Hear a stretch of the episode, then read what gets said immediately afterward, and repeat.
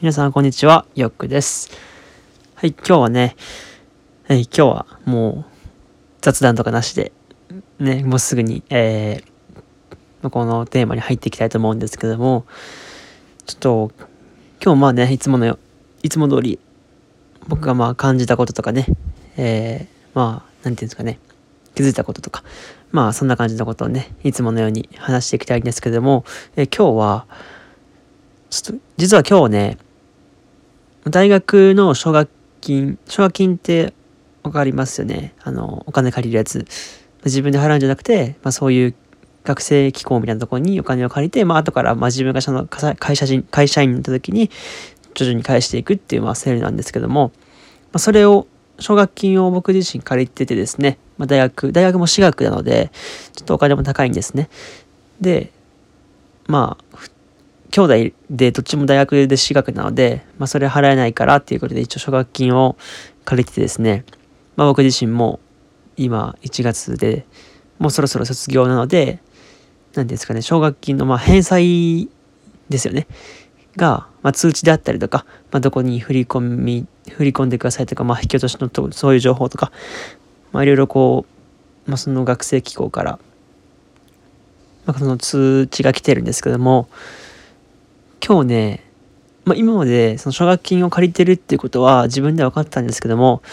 なかなかねなんていうかねまあ甘く見てたと見てたというか、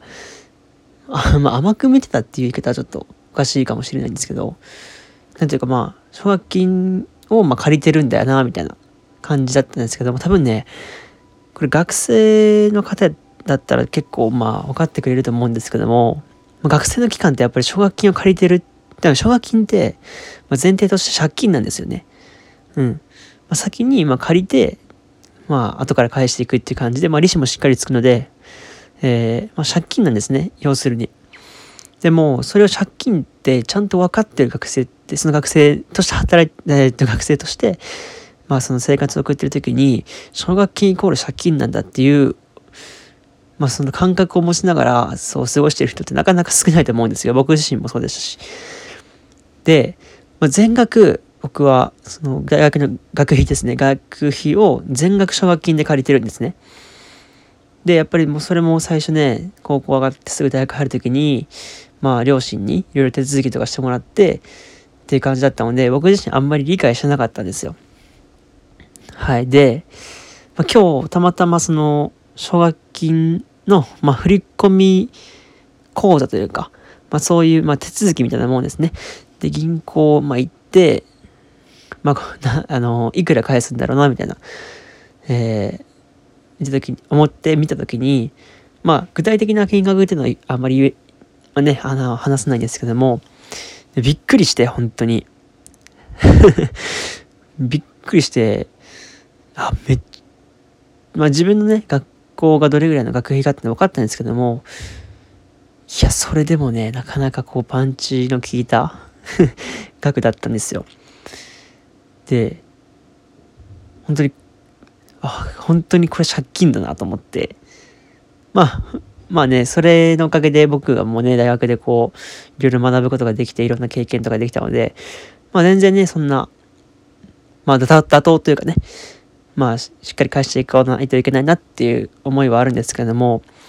いや、本当にね、軽く、なんていうんですかね、別に説教とかじゃなくて、その奨学金を借りるって、本当にあんまり甘く見ない方がいいというか、なんか、結構僕も、僕自身も実際そうでしたし、まあ多分みんなもそうだと思うんです。皆さんもそうだと思うんですけど、あのね、なんか、奨学金借りればいけるよね、みたいな、なんていうかな、まあ、私学とかやっぱりね、行きたいって思う人も多分いっぱいたくさんい,、ま、いると思いますし、まあ、それこそまあ国公立とかもいると思うんですけども、私学ってやっぱり高いんですよね。年間やっぱりアベレージでやっぱり100万ぐらい、普通の文系だったら100万とかね、100万前後ぐらいだと思うんですよ。なので4年間で400万ぐらいだと思うんですけども、こうやっぱそれ高いじゃないですか。で、それで、まあ、お金の問題とかあって大学に行けない人がいるっていう現状に対して奨学金っていう制度があると思うんですよ。で、まあ、それは本当に素晴らしいことだと思うんですけども、なんていうんかな、こう、まあ、奨学金借りれば大学行けるしね、みたいな、軽く考えてる人が、まあ僕の周りとかでもそうですし、多いと思うんですね、本当に。奨学金借りればいけるよ、みたいな感じで言うんですけども、本当にそれって借金で、結局、借りても後から自分で返していかなきゃいけないんですよね。で、まあ、例えばその平均で言うと約400万円を言ってしまえば新卒1年目で会社で働き出すってなった時にもうスタートの時点で400万の借金があるわけなんですよ。でそれって本当にすごく何て言うかなまあそういう方が多いと思う多いそういう方も少なくないと思うんですけどもでそれって本当にすごい状況だと思うんですよね。いきなり借金があって毎月引き落としががこうかかるっていうね。しかもやっぱり最初ってねお金がなかなかないじゃないですか。新卒で初任給もやっぱりその高く高いとこもありますあると思うんですけどもやっぱり少ないとこもね今のこのご時世では多くてですね。なかなか本当に苦しいんじゃない苦しい人も多いと思うんですね。なのでまあ別にどう何を言いたいってわけじゃなくてですね本当に奨学金っていうものに対して僕は僕自身がもっとね、ちゃんと考えて、大学で、まあ、アルバイトとかするじゃするじゃないですか。その時に、こう、計画的に毎月何万円貯金して、まあ、その、なんていうんですかね、会社から、お金、会社からもらう給料とは別に、まあ、元からある、その、あの、奨学金を返すための貯蓄っていうのをもっとね、計画的に作っておくべきだったなって僕自身は思ったんですね。で、僕も、まあ、別に作ってないわけじゃなくて、まあ、ある程度ね、こう、今やっぱり4年生で、4年で、まあ、学校もほとんどがリモートになってコロナの影響で、で、まあ、僕自身もね、そのゼミ、ゼミがあってですね、ゼミ以外で別に特に行くこともなかったので、学校に。まあ、アルバイト結構、まあ、こう頑張ったんですけども、まあ、それで、まあ、えー、っと、給料いただいて、まあ、そこからね、定期的にこう、貯蓄用の口座というか、に別で使わないように入れててですね、まあ、ある程度は溜まってきてはいるんですけども、やっぱりそれでも全然足りないんですよ。なので、まあ、まあこれは自分への、自分への戒めというか、まあ反省としてもっと計画的に奨学金のことに理解を理解して、こうね、なんていうか、まあ、フラットっていうかね、新卒になって、もう、その時点でアルバイト400万貯めるって難しいと思うんですけども、まあ、少しでも半分ぐらいとか、それこそ、まあ、3割とかね、そういうぐらいを貯めておけたら、やっぱりね、その社会人になってから、それ、その奨学金の返済に回す額っていうのも、ちょっと少なくなっただろうし、まあ、負担も少なくなっただろうと思うので、まあ、そこの計画性っていうのは、やっぱり自僕自身も反省している部分なので、まあ、そのこういうまあ、お金の問題って本当にね、もう本当にシビアなんですよね。